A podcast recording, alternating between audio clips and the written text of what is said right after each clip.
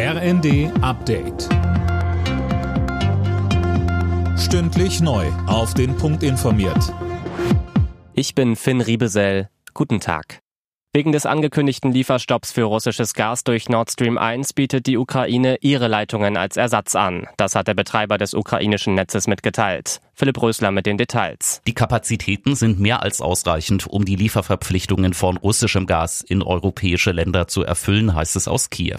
Russland lehnt Lieferungen über die alternativen Pipelines durch die Ukraine und Polen aber offenbar ab.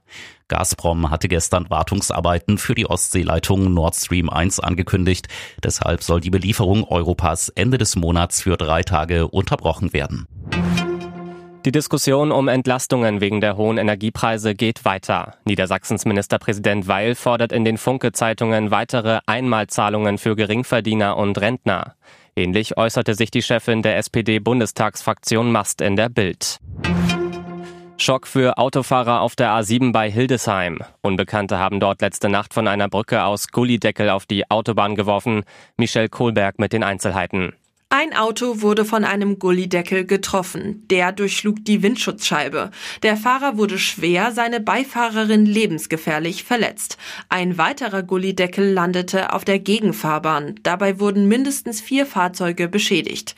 Die Polizei hat eine Mordkommission eingerichtet. Es wird wegen eines versuchten Tötungsdeliktes in mehreren Fällen ermittelt.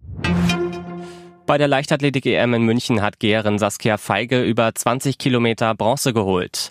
Die Leipzigerin kam nach gut anderthalb Stunden als Dritte ins Ziel hinter ihren Konkurrentinnen aus Griechenland und Polen.